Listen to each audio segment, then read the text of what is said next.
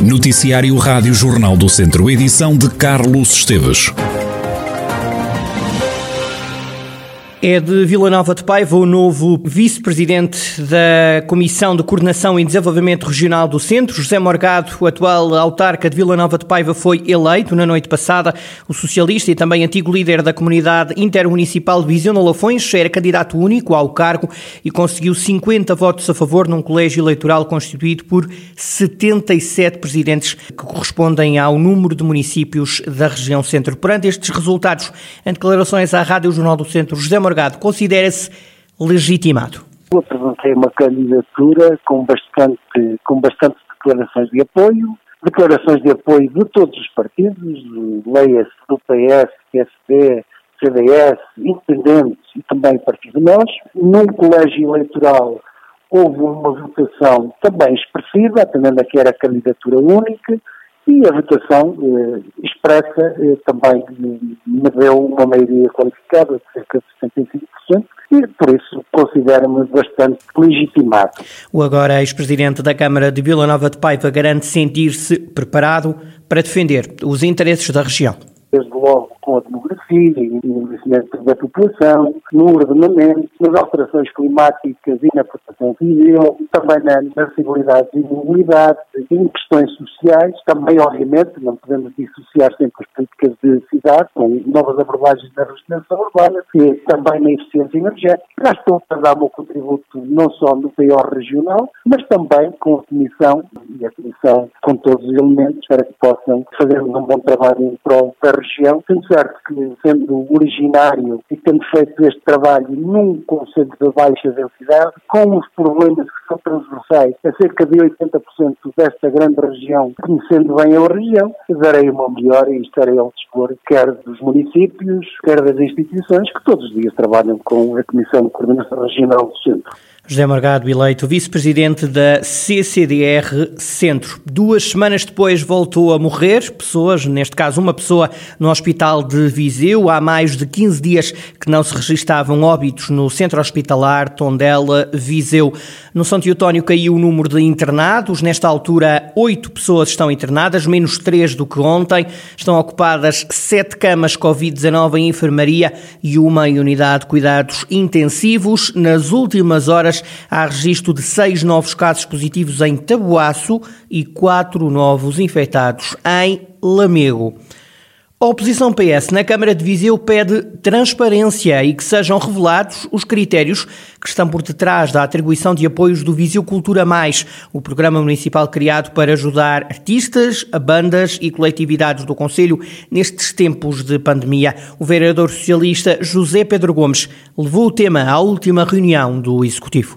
Nós temos sido contactados por vários profissionais, há vários profissionais da área da cultura também a queixar-se nas, nas redes sociais em relação a isso.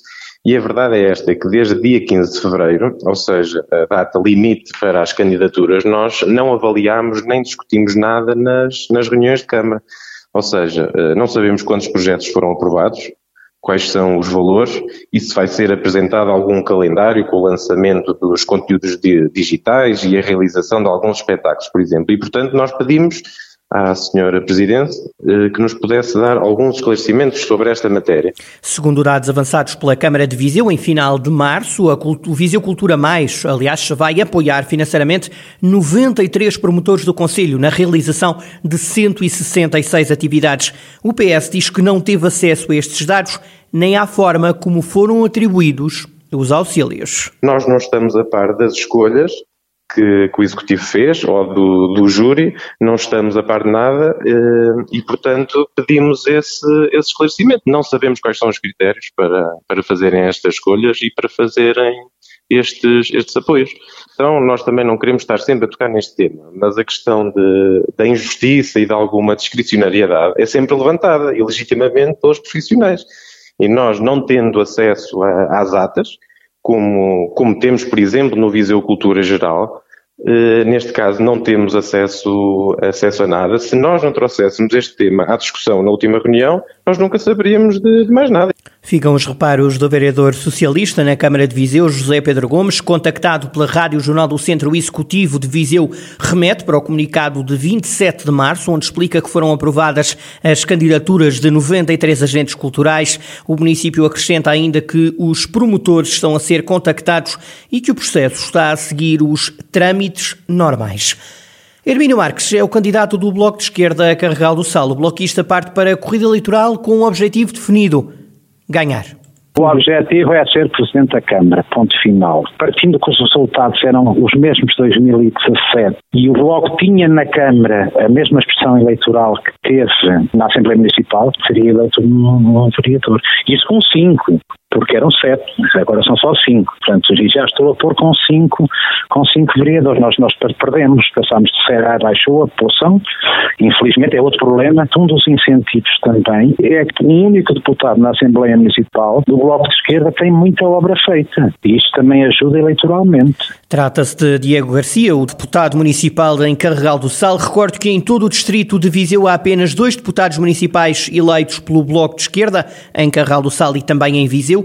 Hermínio Marques defende que o Conselho precisa de ideias novas e garante sentir-se capaz para enfrentar a disputa eleitoral. As eleições estão marcadas para o final do mês de setembro ou início do mês de outubro deste ano.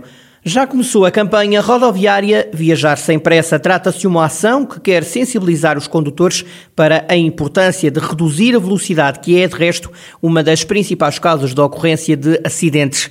Números trazidos à Rádio Jornal do Centro pelo capitão João Gaspar, da Guarda Nacional Republicana tem como objetivo alertar os condutores para os riscos da condução eh, em excesso de velocidade, sendo que esta é uma das principais causas para a ocorrência de acidentes de, nas estradas portuguesas. Num atropelamento, a probabilidade de existirem vítimas mortais aumenta em proporção da velocidade, como é sabido. E sensibilizar não só os condutores, mas também todos os utentes da via.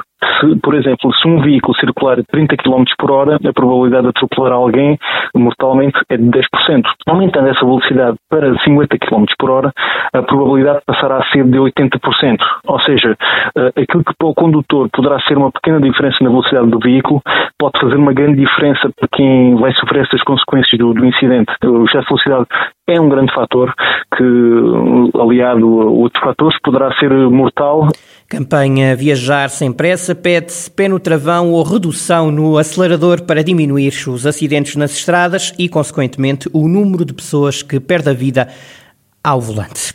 O Distrito de Viseu está esta quarta-feira em alerta amarelo devido à chuva, que será por vezes forte e persistente.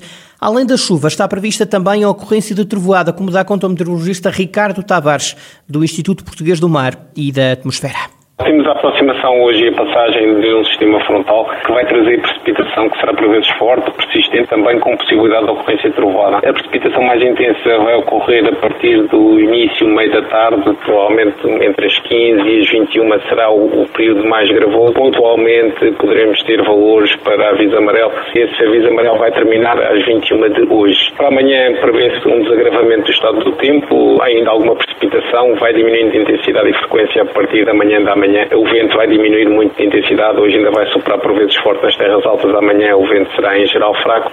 Ora, até sexta-feira o tempo manter-se-á estável, digamos assim, com pouco agravamento, mas no fim de semana volta ao mau tempo.